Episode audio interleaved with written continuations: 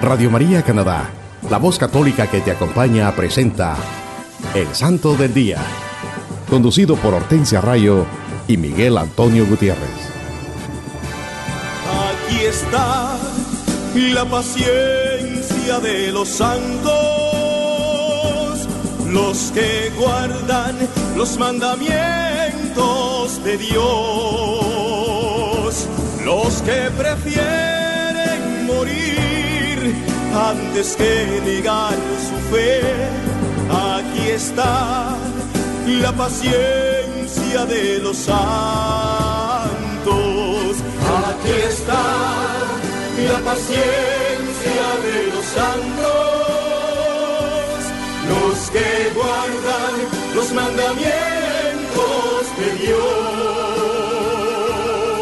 los que prefieren morir antes que su fe.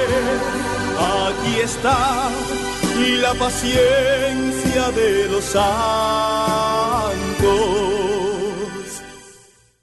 Hola queridos hermanos, aquí estamos una vez más con ustedes, transmitiendo este hermoso programa El Santo del Día y Siete Minutos con Cristo, donde compartimos la vida e historia de los santos de nuestra Iglesia Católica. Que Dios Padre Todopoderoso les bendiga en este día.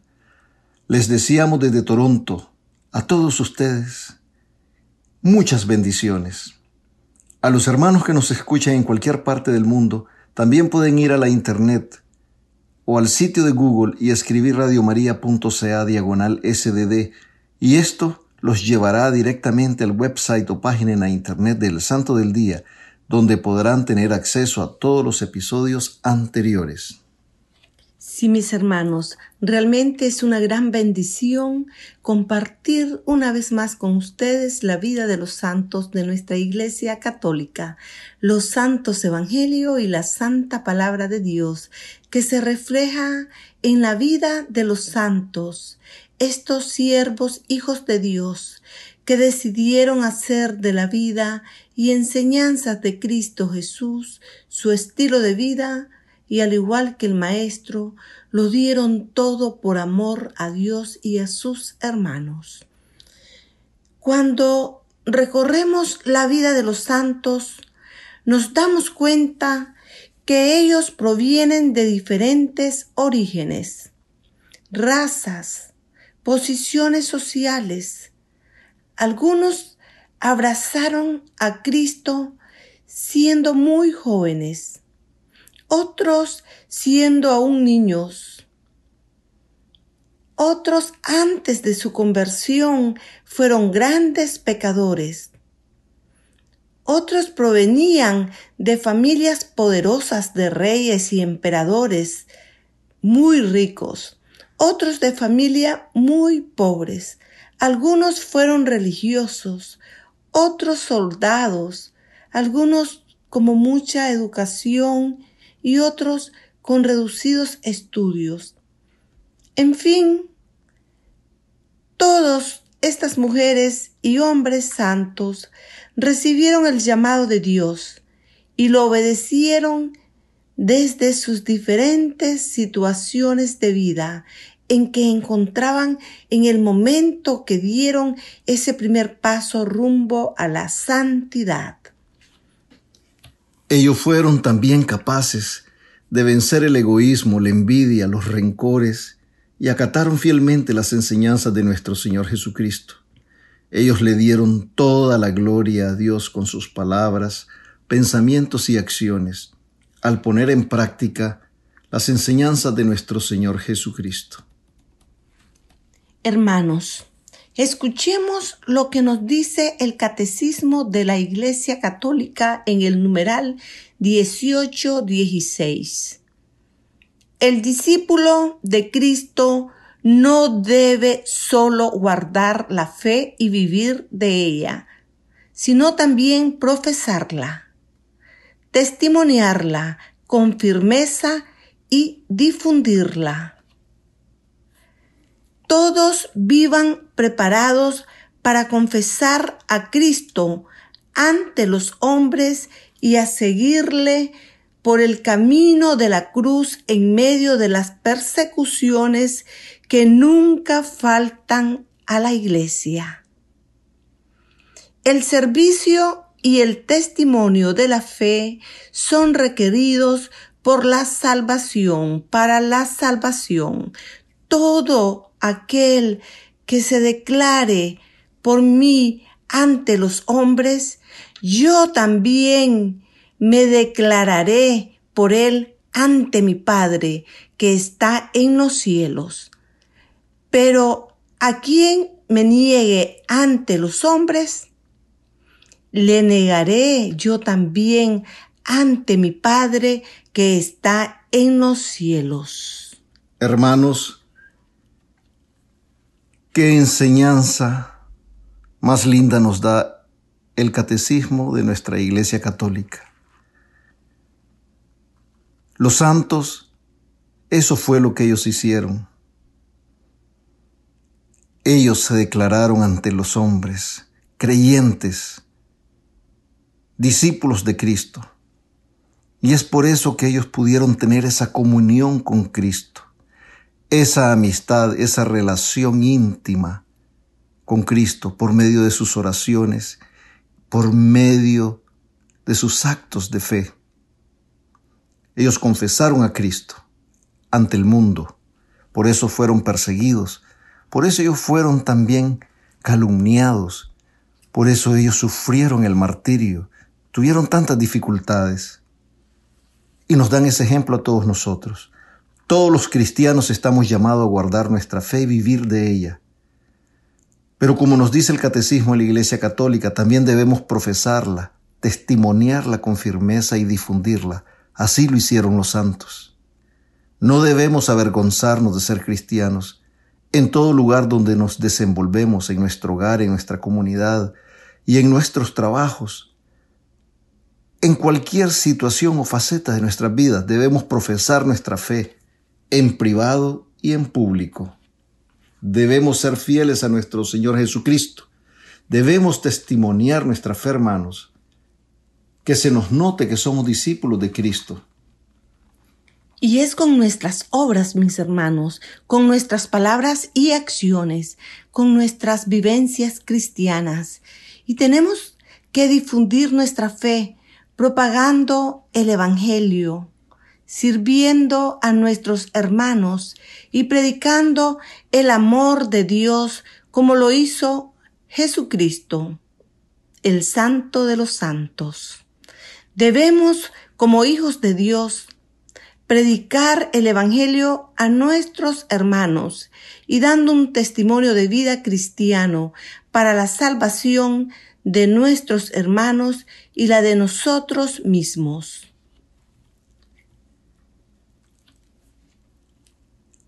Hermanos, este es un programa lleno de bendiciones que nos ayuda a enriquecer y fortalecer nuestra fe católica. Cuando hablamos de la vida de los santos, estamos hablando de esos amigos de Jesucristo que nos han dado ese testimonio de fe, ese, testimonio de obras,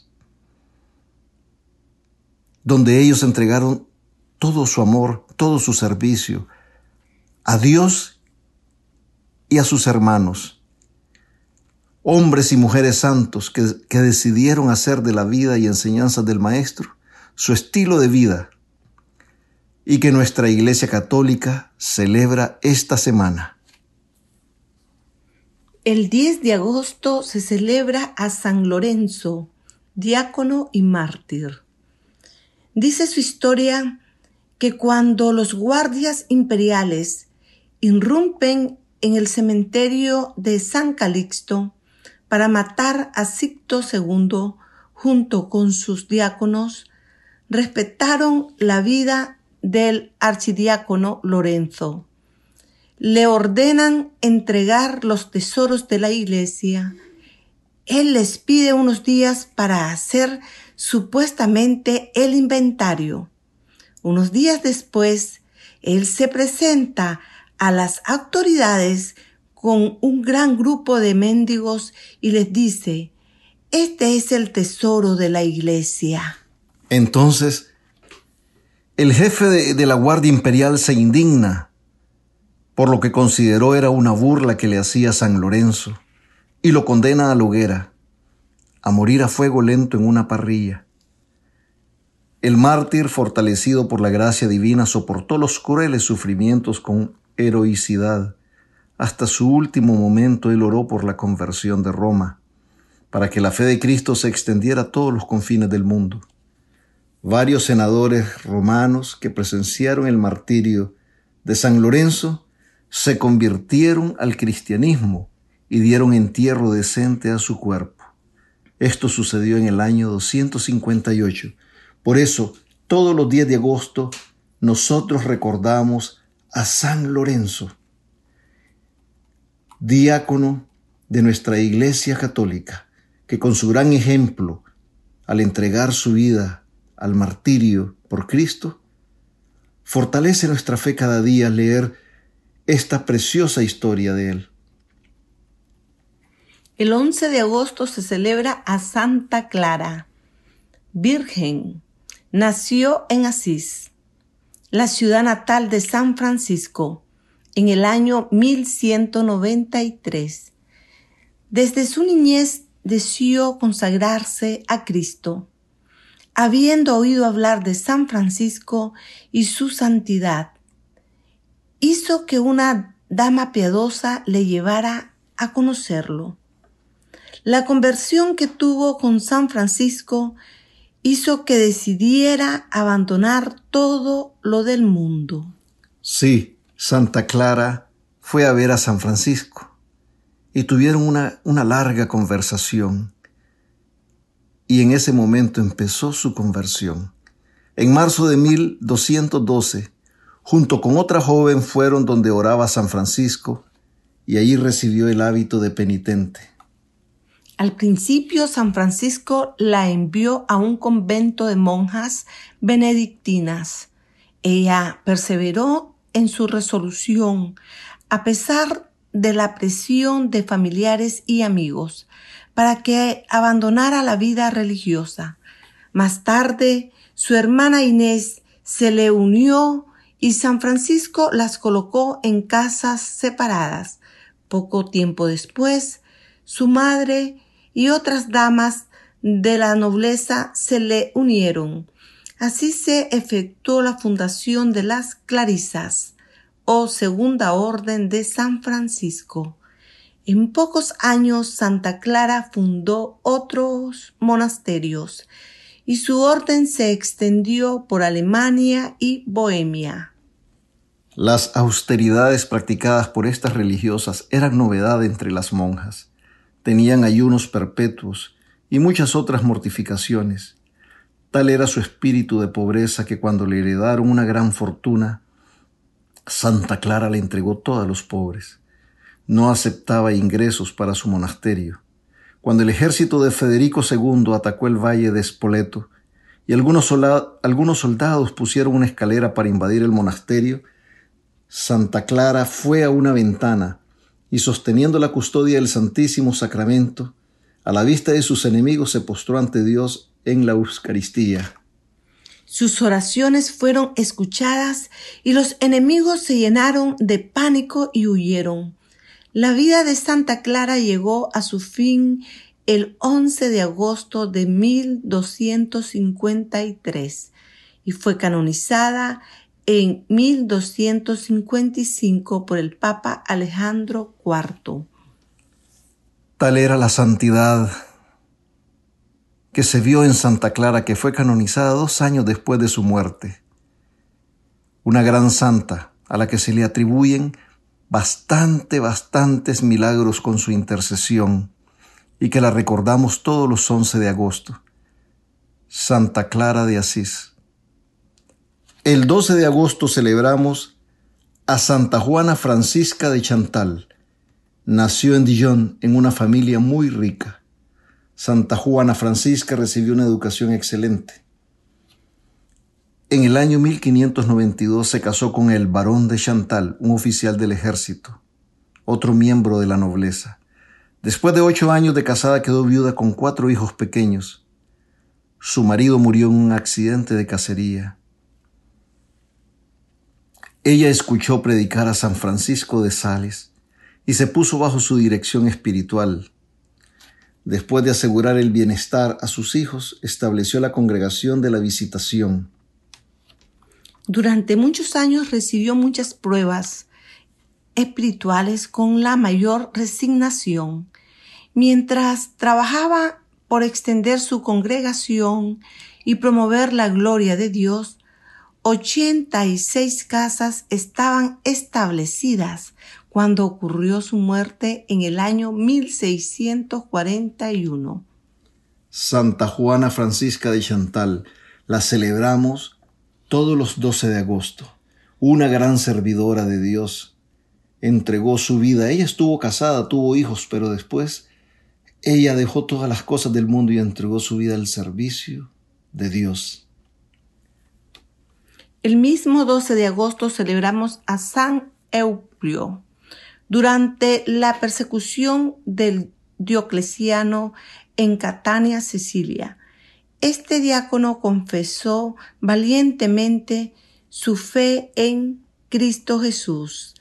Teniendo en sus manos el libro de los Evangelios, fue llamado ante el gobernador Calviciano y se le ordenó que, le, que lo leyera y él lo leyó. Bienaventurados los que padecen persecución por la justicia, porque suyo es el reino de los cielos. Entonces también leyó el pasaje, el que quiera venir en pos de mí, niéguese a sí mismo, tome su cruz y sígame. Cuando el gobernador le preguntó qué significaba eso, el joven diácono le contestó, es la ley de mi Señor que me ha sido entregada. ¿Por quién? le preguntó el gobernador. Y él le contestó, por Jesucristo, el Hijo del Dios vivo. Ante estas palabras, el gobernador ordenó que lo torturaran. En el momento más cruel de su tormento le preguntaron si todavía quería seguir siendo cristiano. Y el santo les respondió, lo que dije antes lo repito ahora, soy cristiano y leo las sagradas escrituras. Y agregó que nunca abandonaría las escrituras y que prefería la muerte a la vida en la tierra, porque así tendría vida eterna. Cuando vieron que él nunca adoraría los dioses paganos, lo ejecutaron con el libro de los Evangelios colgando alrededor de su cuello. San Euplio fue decapitado, orando a Dios hasta el último momento. Qué ejemplo más grande de amor a Cristo nos da San Euplio uno de los primeros cristianos, de los primeros cristianos en la Roma imperial, cuando las persecuciones cruentas a los cristianos se daban. Esta fue durante el período dioclesiano, este emperador cruel que le declaró la guerra a los cristianos, le declaró la guerra a Cristo y a su iglesia. Pero ejemplos como el de San Euplio son el que nos sostienen a todos nosotros, que nos dicen que esta es la manera que tenemos que adorar a Cristo, que esta es la manera que nosotros los cristianos tenemos que creer y profesar nuestra fe. San Euplio nos da ese gran ejemplo. No tuvo miedo de entregar su vida. Así como en estos tiempos modernos hay tantos San Euplios, tantos que han entregado su vida en esas zonas del mundo donde, donde persiguen a los cristianos, y ellos han perseverado y no han negado su fe hasta el punto de entregar sus vidas. Qué ejemplo más grande, hermanos. El 13 de agosto celebramos a santos Ponciano e Hipólito. Ponciano sucedió a San Urbano en la sede pontifical en el año 230. Fue exiliado a Suiza, donde padeció muchos sufrimientos y persecuciones por Cristo. Junto con San Ponciano había un prevístero llamado Hipólito, uno de los teólogos más importantes de la Iglesia romana en el siglo III. Era presbítero y tenía mucha fama en Roma. Escribió muchas obras sobre las escrituras y defendió la fe. En el año 215 escribió la obra Tradición Apostólica. Defendió mucho a la Iglesia contra todos sus enemigos. Él murió junto al Papa Ponciano alrededor del año 236. También el 13 de agosto estamos celebrando a San Juan Berchamans, el patrono de los monaguillos. Era hijo de un zapatero y nació en Bélgica. Estudió tres años junto a un sacerdote que preparaba a los niños para el sacerdocio se unió al recién abierto colegio jesuita en Mechilín en 1615 y después entró en el noviciado. Estudió filosofía por otros tres años y después enfermó. Este joven jesuita, estando en su lecho de muerte, tomó el rosario, el crucifijo, y su libro de reglas en sus manos y dijo, estos son mis tres tesoros, con ellos moriré contento. Al día siguiente, el 13 de agosto de 1621, pasó a la vida eterna. Fue canonizado por el Papa León III.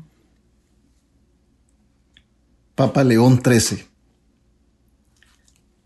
San Juan Berchman nos deja un gran ejemplo. Su historia dice que en el hecho de muerte él tenía el rosario en sus manos y el crucifijo y su libro de reglas, lo que nos dice que este gran santo sabía el gran poder del rosario. Por eso él dijo, yo moriré contento con estos tres tesoros, el rosario, el crucifijo y su libro de reglas. Un gran ejemplo que nos deja este santo sobre las enseñanzas de nuestra Iglesia Católica. Todos sabemos la importancia del rosario, hermanos. Todos sabemos la importancia de siempre andar ese crucifijo que nos recuerda el sacrificio que hizo Cristo en la cruz. Y todos sabemos que estamos sujetos a reglas también como cristianos. Reglas que vienen de la ley del Señor, lo que Dios quiere para nosotros.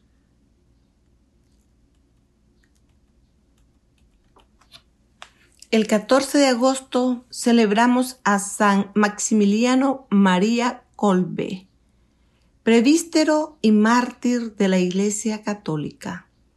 Él nació en el año 1894 en Polonia y se hizo franciscano contrajo tuberculosis y aunque se recobró, él continuó siendo de frágil salud todo el resto de su vida.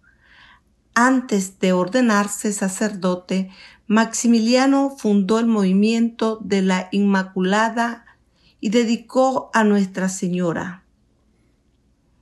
Después de recibir su doctorado en teología, extendió su movimiento a través de una revista titulada El Caballero de la Inmaculada y ayudó a formar una comunidad de 800 hombres, la mayor del mundo. Él viajó a Japón, donde fundó un monasterio y también estuvo en la India impulsando este movimiento. En el año 1936 regresó a Polonia debido a su mala salud. Después de la invasión de Nazi en 1939, fue encarcelado y luego liberado por algún tiempo, pero en 1941 lo arrestaron nuevamente y enviado al campo de concentración de Auschwitz. El 31 de julio de 1941, como represalia por haberse escapado un prisionero, escogieron diez hombres que deberían morir. El padre Colby se ofreció en lugar de un joven esposo y padre de familia. Fue el último en morir sufriendo dos semanas de hambre, sed y abandono. Fue canonizado en 1981 por el Papa Juan Pablo II. Presente en la canonización estaba Francis Gargonisev, el hombre cuya vida el padre Colbe había salvado. Qué, qué gran testimonio de fe y de amor a Cristo nos ha dejado el padre Maximiliano Colbe, San Maximiliano María Colbe, un gran servidor incansable misionero, dedicado, dedicado, devoto a la Inmaculada Concepción de la Santísima Virgen María, un hombre de Cristo, que en el momento que debió sacrificar su vida lo hizo con amor, con amor a sus hermanos, así como lo hizo nuestro Señor en la cruz. Y le salvó la vida a un hombre y entregó la de él por amor, por amor, porque él vivió los evangelios y cuando le tocó demostrar que sí amaba a sus hermanos, que sí amaba a Dios, él lo demostró ofreciendo su vida también igual que el Maestro. El 15 de agosto celebramos la Asunción de la Santísima Virgen María. Y el primero de noviembre de 1950, el Papa Pío XII definió como verdad revelada por Dios que la Inmaculada Madre de Dios, María siempre Virgen, al terminar el curso de su vida terrenal, fue llevada al cielo en cuerpo y alma. Este es el dogma de la Asunción de la Santísima Virgen María. Era seguramente apropiado, era lo que correspondía que ella fuera, llevada al cielo y no reposar en una tumba hasta la segunda venida de Cristo, quien había tenido una vida de santidad y de milagros como la de ella. ¿Quién podría concebir que Dios pagaría su deuda? que él consideraba que debía, que debía a su madre por los elementos de su cuerpo humano, permitiendo que la carne y la sangre de los que fuera tomado se convirtieran en polvo en una tumba? ¿O quién podría concebir que ese marco virginal que nunca pecó fuera a tener la muerte de un pecador? Ella murió entonces porque aún nuestro Señor y Salvador murió pero aunque ella murió como los demás, no murió como mueren ellos, por, porque los méritos de su Hijo, por quien ella fue quien fue, por la gracia de Cristo, que en ella había anticipado el pecado, que la había llenado de luz, que había purificado su cuerpo de toda mancha. Ella había sido salva de enfermedades y dolencias, de todo lo que debilita y destruye el marco corporal esto es lo que nos dice el cardenal Newman acerca de la asunción de la Santísima Virgen María. Jesús y María pasaron ambos por las puertas de la muerte hacia el cielo. A su manera, la Virgen María había sido crucificada en la cruz junto con su Hijo Jesús. Ella permaneció pacientemente en la tierra. Después de su ascensión, todo el tipo, todo el tiempo que Dios lo deseó. Desde su lugar en el cielo, ella habita invisiblemente entre nosotros. Es siempre nuestro refugio, nuestra esperanza, nuestra madrecita después de la ascensión de nuestro Señor Jesucristo, nos dice, se nos dice que ella permaneció pacientemente en la tierra hasta que Dios lo deseó y la llevó en esa asunción a los cielos. Desde su lugar en el cielo y habita invisiblemente entre nosotros es siempre nuestro refugio, nuestra esperanza, no lo olvidemos hermanos. a través de la comunión de los santos, de los que ella es reina, participamos en el júbilo y la gloria de su asunción, de lo cual nos da la clave, la antífona de entrada de la misa del 15 de agosto.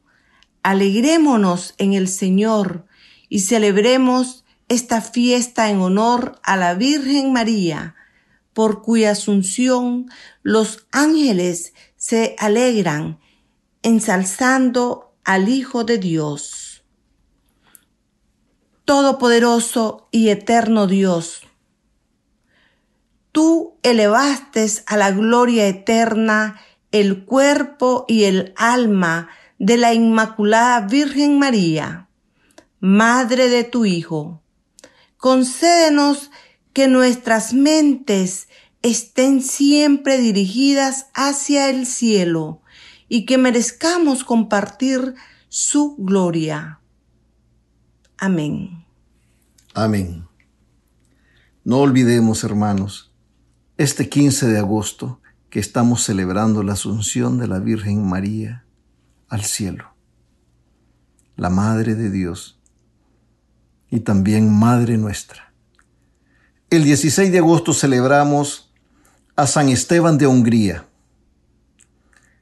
Él era hijo de un hombre muy poderoso, el cuarto duque de Hungría, que con su esposa se habían convertido al cristianismo.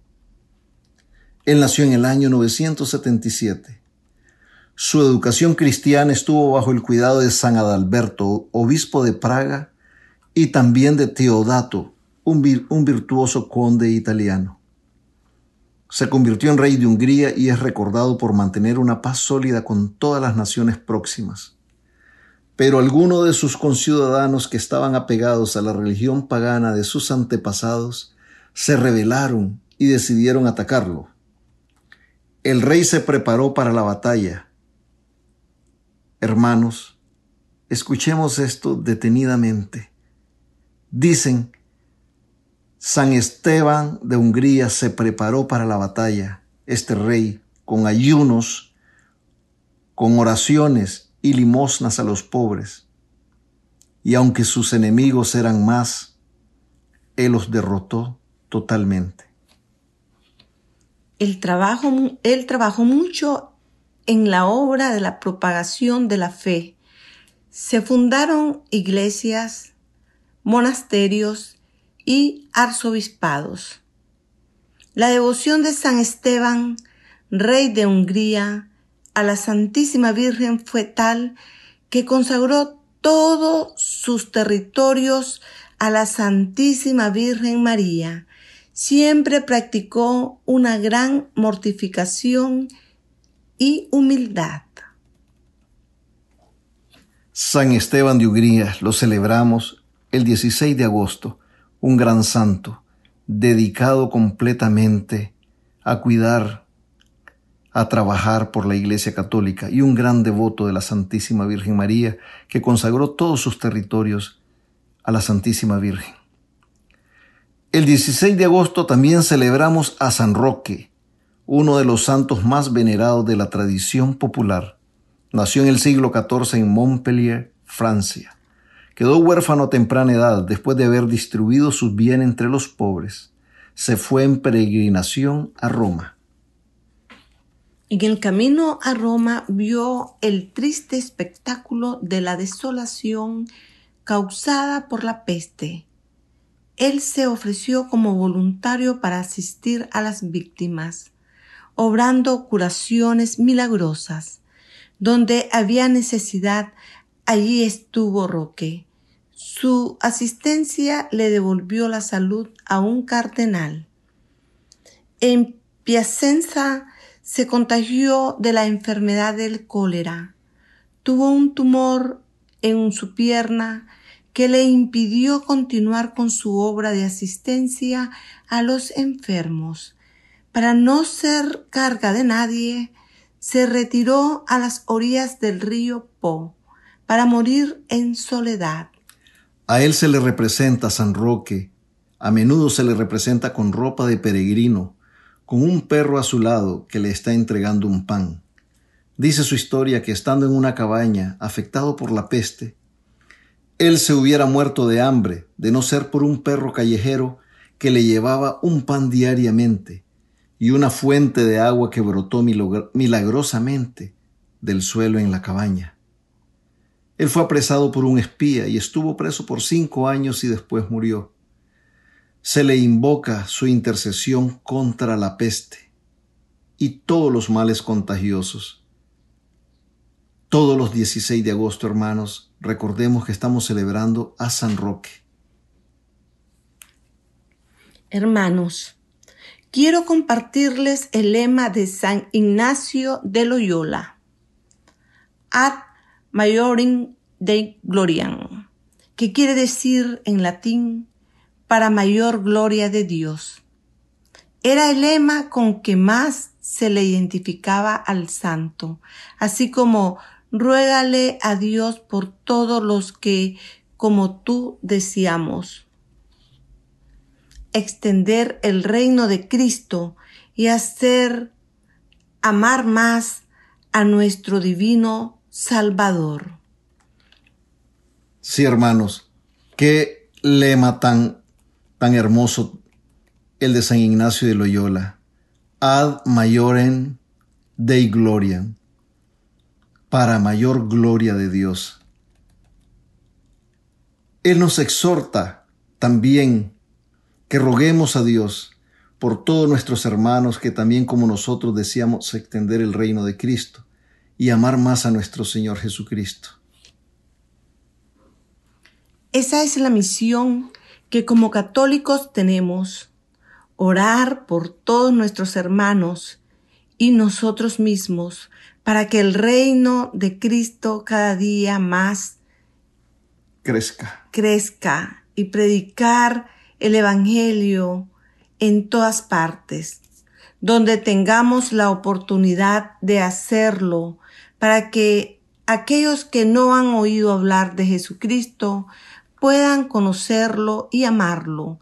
También nosotros, al evangelizar a nuestros hermanos, vamos a tener una comunión más íntima con nuestro Señor Jesucristo y aprenderemos más de su palabra y su enseñanza para mayor gloria de Dios, como nos dice San Ignacio de Loyola.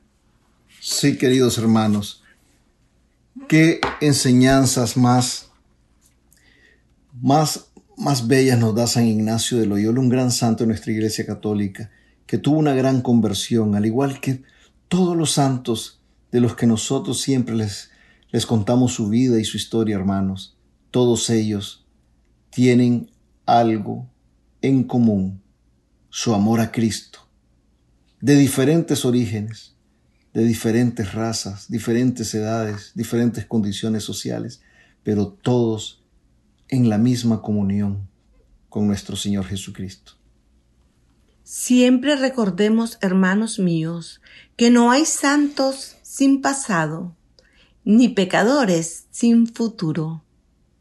Y por ahora vamos a escuchar un bello canto y enseguida regresamos con más de su programa evangelizador, El Santo del Día y Siete Minutos con Cristo.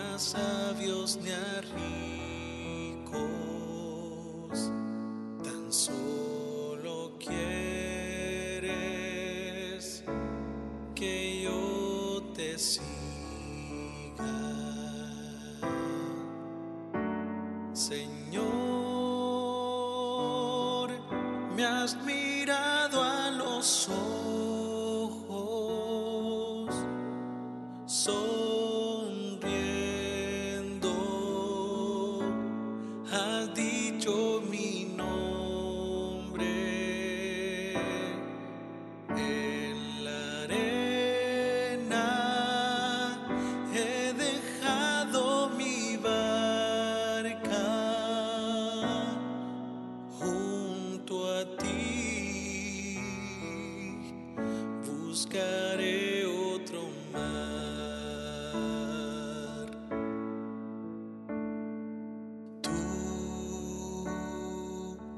sabes bien lo que tengo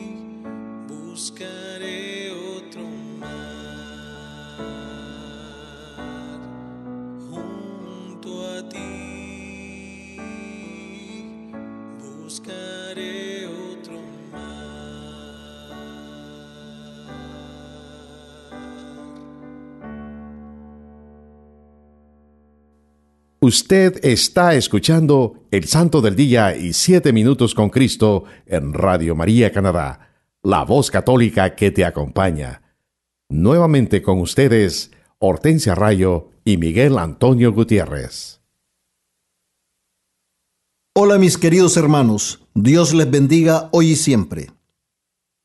Bienvenidos a una nueva emisión de Siete Minutos con Cristo, en esta nueva transmisión de Radio María Canadá, la voz católica que te acompaña. Les saluda su hermano Miguel.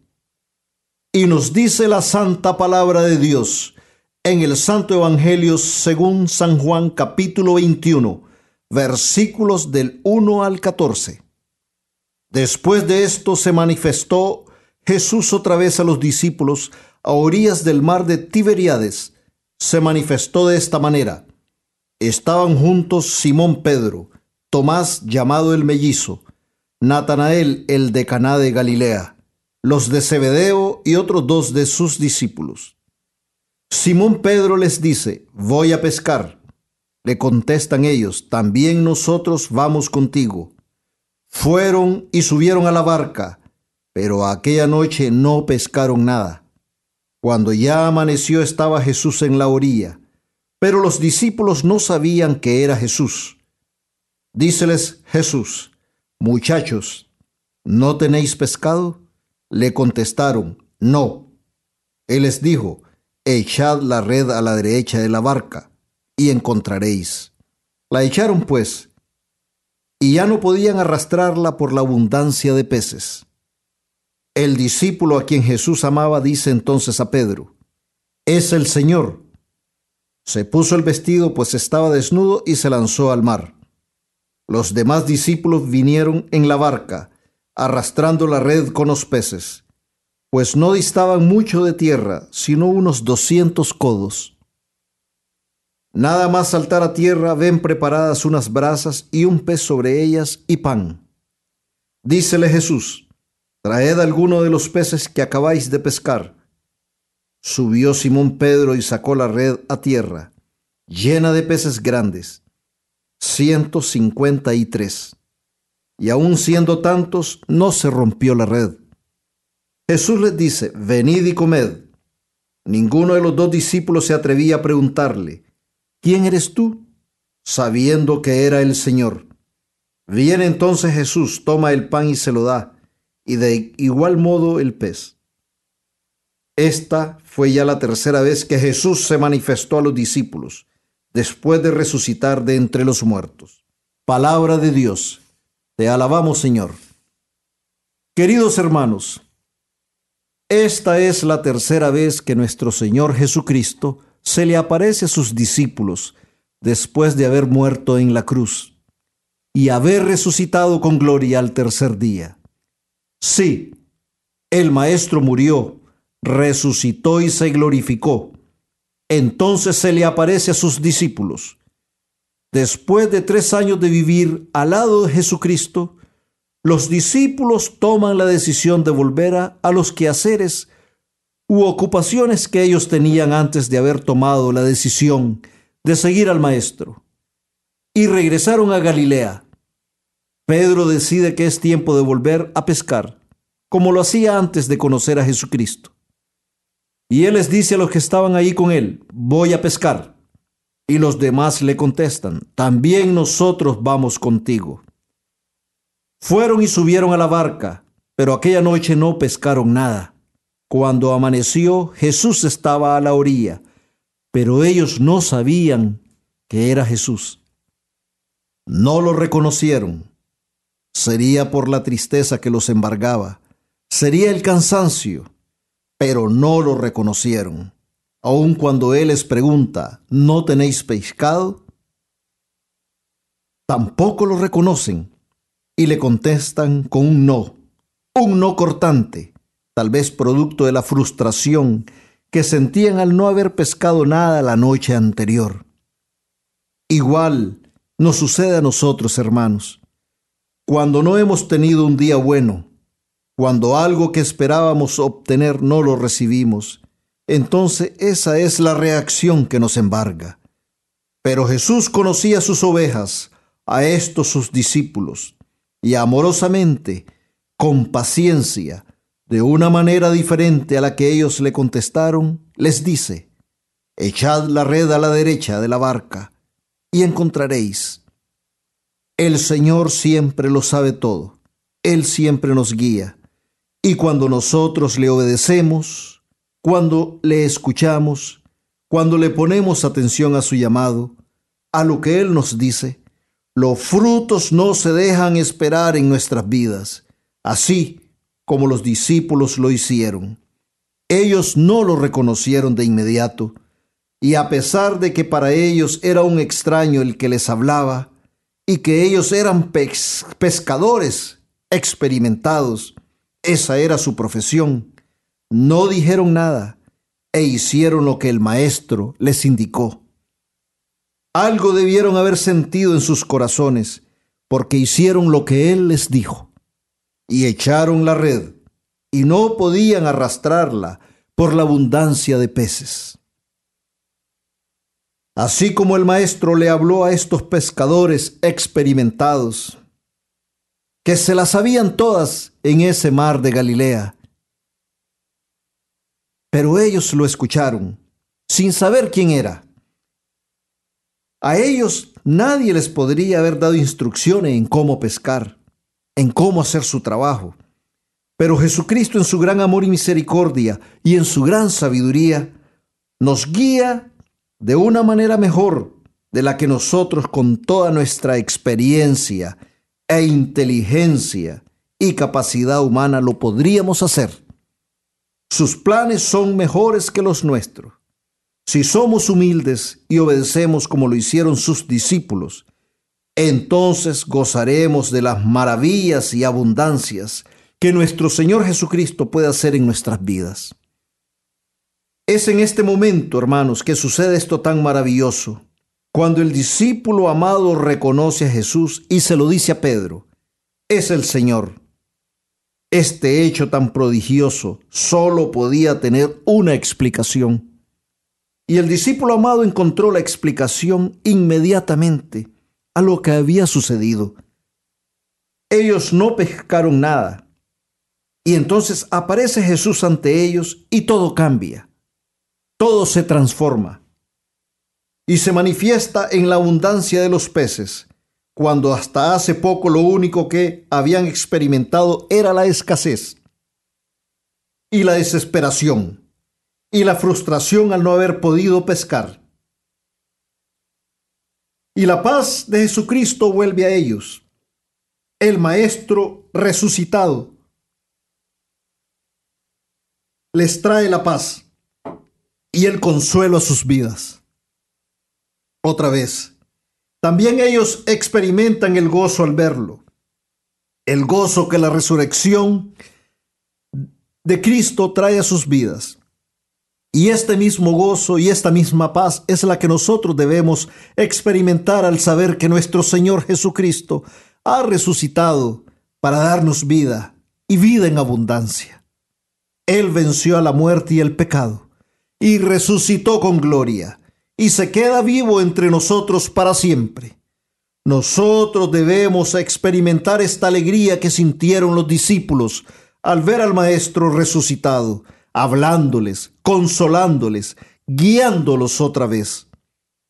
Hermanos, el gran amor que Cristo tiene para sus discípulos se manifiesta en la manera amorosa y delicada que Él los está esperando en la orilla con pez asado y pan.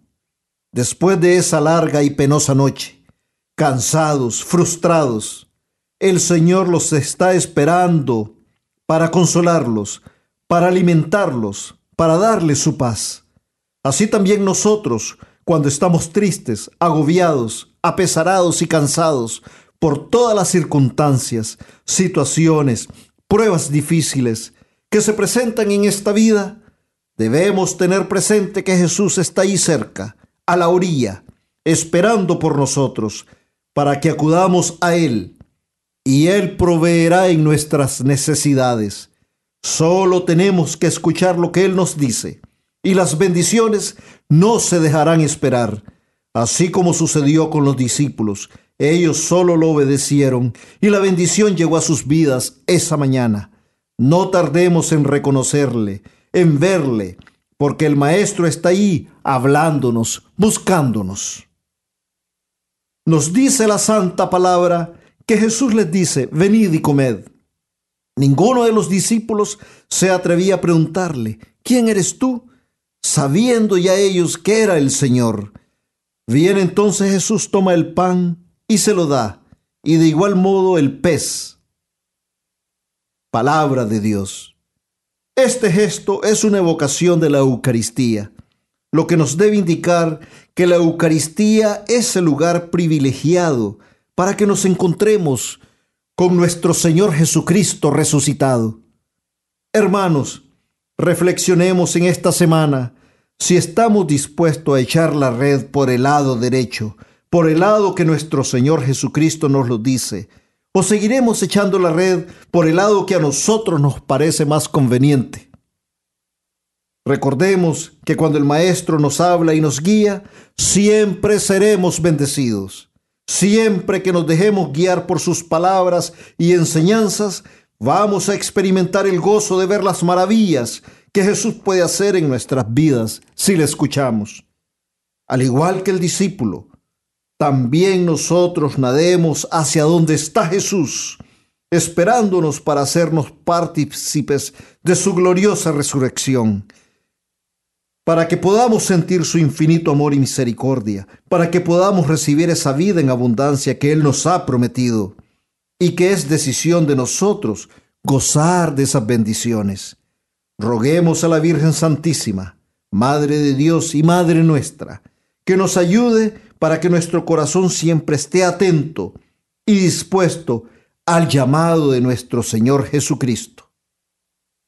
Y nunca, nunca olvidemos que amar a nuestros hermanos tal y como son y sin condiciones es ser amigos de Jesucristo.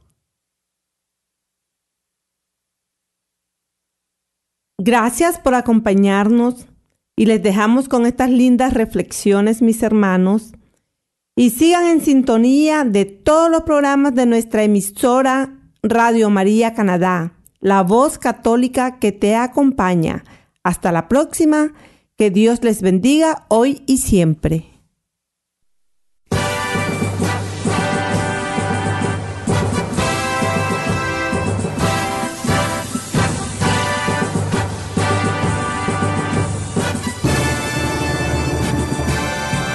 Aquí está la paciencia de los santos, los que guardan los mandamientos de Dios, los que prefieren morir antes que negar su fe. Aquí está la paciencia de los santos. Usted escuchó El Santo del Día y Siete Minutos con Cristo, conducido por Hortensia Rayo y Miguel Antonio Gutiérrez, en Radio María Canadá, la voz católica que te acompaña. Los que prefieren morir antes que negar su fe, aquí está la paciencia de los santos.